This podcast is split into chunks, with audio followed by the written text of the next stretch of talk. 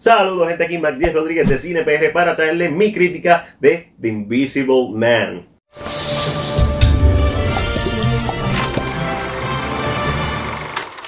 Dirigida por Dave Wannell, quien fue escritor de películas como Saw, Insidio y debutó con Upgrade el año antipasado, tenemos su nueva película y esta vez es un reboot de el clásico de 1933 de Invisible Man basado en la novela de 1897 de H.G. Wells. Y así es que se hace un reboot o una reimaginación. Esta es una película que utiliza los elementos de Invisible Man y los adapta para una nueva generación, lo moderniza de la mejor manera. En la historia, Cecilia, interpretada espectacularmente por Elizabeth Moss. Es una mujer atrapada en una relación abusiva. Su pareja es un genio del campo de la óptica y tras huir de su hogar lo encuentran muerto. Sin embargo, cosas empiezan a pasar que le hacen pensar a ella que todavía está vivo y logró descubrir cómo hacerse invisible. Pero la película nos pone en duda si eso es lo que en realidad está pasando o simplemente se trata de una persona que tiene problemas mentales y no puede superar su pasado. Y The Invisible Man es uno de esos filmes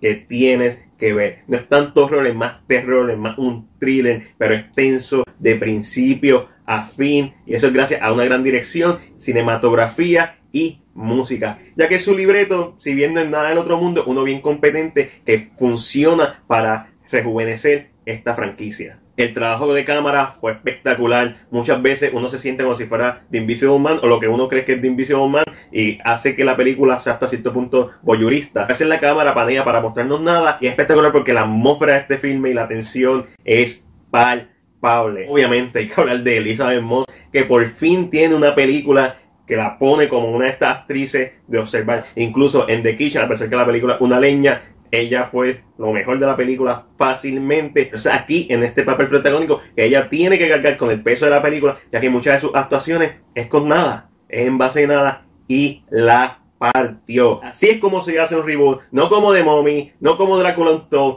Si quieres traer algo nuevo, tienes que tener un ángulo diferente, tienes que tener algo que decir, porque The Invisible Man es tan terrorífica como me imagino hace casi 100 años atrás. Lo cool de la película eso es que el terror está en varios niveles, tiene varias capas, porque no solamente terror, algo que no puedes ver, es terror a tu pasado. Y eso se va tan deep en el filme que de verdad uno en muchos momentos duda de la sanidad de nuestro protagonista. El personaje de Elvis Hush me encantó ya que puso un poco de un tono ligero en esta película sin llegar a lo cómico y además esos brazos usted y tenga. Wanell que era conocido por trabajar con James Wan como coescritor en películas como South Insidious, definitivamente uno de estos directores que hay que tenerlo en la mira. Con Upgrade lo demostró, la partió y con The Invisible Man le quedó a otro nivel. Fácilmente a la fecha la mejor película que he visto del 20 20. Obviamente eso va a cambiar al final del año, pero al momento creo que es una contendiente sólida para mantenerse en el top 10 del año gracias a todos sus factores. Además la música está súper buena. ¿Tiene cosas malas? Seguro que tiene cosas malas la película. Eh, un poquito más larga de lo que debió ser. Se siente que puedo terminar unos 10 minutos antes. Sin embargo, el final es súper gratificante. Los efectos visuales también son medio pobres. Pero en general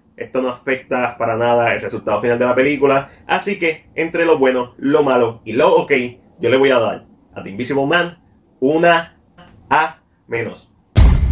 Pero esa es solamente mi opinión. Ahora déjame saber la tuya en la sección de comentarios. Como siempre, si te gustó este video, dale like y compártelo. Recuerda suscribirte a nuestro canal de YouTube y darle a la campana de notificaciones para que no te pierdas nuestro contenido. Este fue Mac. Será. Hasta la próxima.